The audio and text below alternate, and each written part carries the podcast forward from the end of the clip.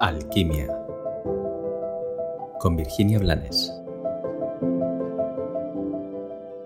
Bienvenido a un episodio más a Alquimia. Hoy vamos con uno de los temas que me habéis pedido que trate, la soledad.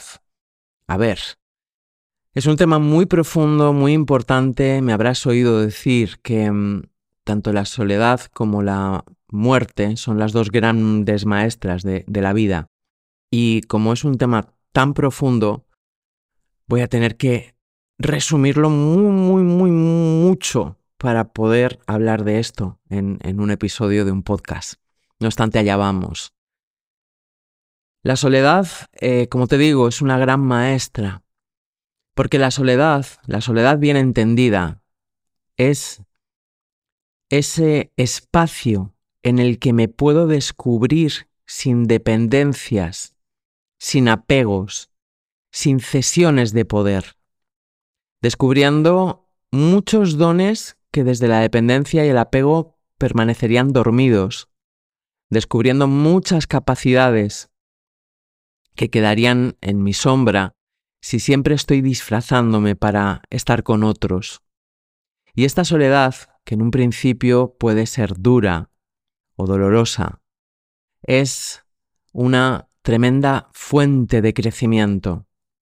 Sin embargo, hay otros dos tipos de soledad que son perniciosas, que esas sí que generan sufrimiento y que son las más comunes. Una es la que vives cuando, con tal de no estar realmente solo, y, digo realmente elevando la soledad eh, maestra a la, a la condición de, de, realeza. Cuando, como te digo, una es cuando, cuando convives, permaneces al lado de otros que no te permiten ser, que no te miran, que no te ven, con los que no compartes, con los que no conectas. Y esta es ponzoñosa, porque esta además va alimentando muchos tipos de miedo. Y hay otra que es igual o peor que esta que te acabo de compartir, que es la soledad en la que te añoras a ti mismo. Esa que se va generando gota a gota cada vez que te disfrazas de lo que no eres o de lo que no quieres ser para que otros te acepten esa que has ido tatuándote desde la deslealtad a tu esencia y a lo que desde tu corazón has sentido. Esa que pesa y que va siempre de la mano de la incoherencia y que te lleva a parecer olvidándote de ser. Esa, esa no te enseña, esa solamente va taladrándote un vacío en el alma y en el corazón.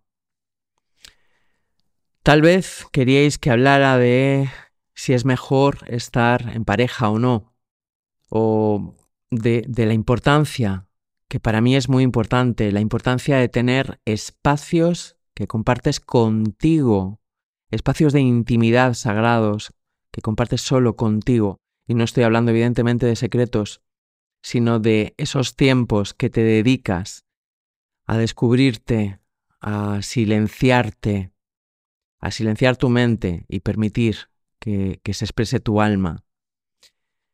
Respecto al tema de las compañías, somos seres sociales básicamente, pero para mí hace mucho tiempo que prima la calidad muy por encima de la necesidad. Yo me permito lo que dicen que es un lujo a mí me parece lo coherente y lo normal. Me permito decir no a estar con personas que no me nutren y con las que no resueno. Y me permito compartir solo con personas de calidad, con personas que me nutren. Esas personas no critican, no juzgan. Esas personas no se entretienen en cosas eh, intrascendentales. Nos reímos, filosofamos, y compartimos lo que nos ayuda a crecer, dejando fuera de nuestras conexiones el ruido y la baja frecuencia en la que se enredan demasiados. Respecto a la pareja, Bueno, esto tiene que ver con el primer tipo de soledad nociva de la que te he hablado. Y ahí tienes que calibrar si estás desde el amor o si estás desde la necesidad, desde la rutina y desde la costumbre. Como te digo, este tema es profundo, muy profundo, y podría pues, dar una conferencia. No obstante, te recuerdo que tienes a tu disposición el Camino de Conciencia, la membresía en el que te acompaño y en el que tratamos temas muy profundos de forma más pausada, con prácticas, respondiendo preguntas y de una forma mucho más cercana, por si fuera de tu interés. Como siempre, te deseo que tengas un maravilloso y bendecido día lleno de ti. Gracias por compartir. Gracias por tu compromiso.